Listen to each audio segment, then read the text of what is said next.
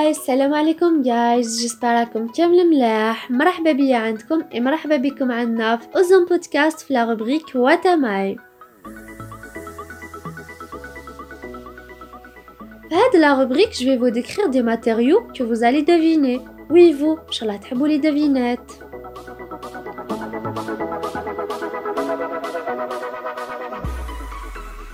Alors, pour aujourd'hui, je vous emmène au laboratoire, entre parenthèses le coin magique des scientifiques, plus précisément des chimistes, dans lequel on réalise des expériences, des synthèses de composés chimiques, des analyses chimiques ou même biologiques. Ce local est équipé de plusieurs équipements. Commençons par la haute, où on manipule des produits chimiques toxiques dans le but d'éliminer le risque d'inhalation et bimane estinchar les gaz toxiques produits par certaines réactions d'un pour tout type de lavage, qui m'a la verrerie, les mains, etc.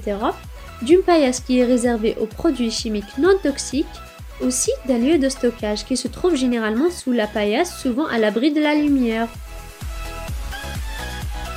On a parlé d'expérience.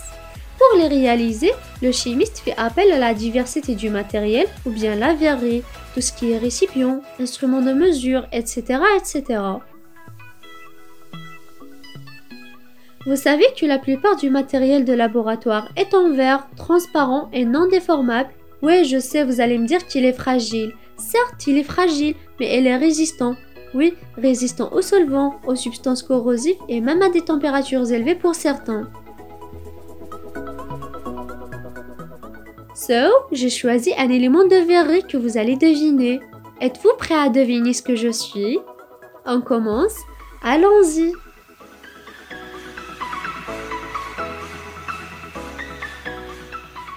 Je suis un récipient généralement en verre ou en matière plastique incassable et parfois en acier inoxydable, destiné à contenir des liquides constitués d'un cylindre vertical gradué à fond plat légèrement évasé en eau et muni d'un bec verseur pour faciliter le transfert du liquide à notre récipient. J'existe sous deux formes, haute et basse. Ma capacité varie de quelques millilitres à plusieurs litres. La graduation mentionnée est peu précise, ce qui veut dire je ne suis pas précis.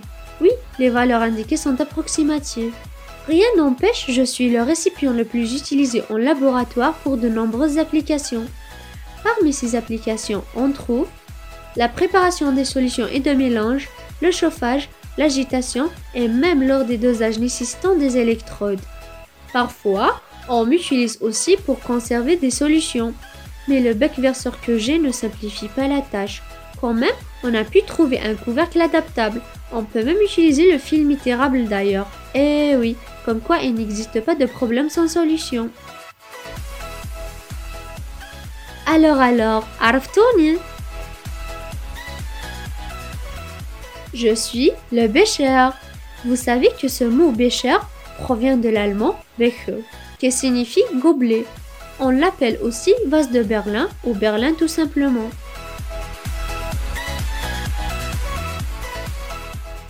Et voilà, on est arrivé à la fin de l'épisode. J'espère عجبكم الحال كنا خفاف عليكم et surtout استفدتوا شوية. Prenez soin de vous mes chers auditeurs. نقولكم à un autre épisode inchallah avec un autre instrument de mesure. Restez branchés. Salam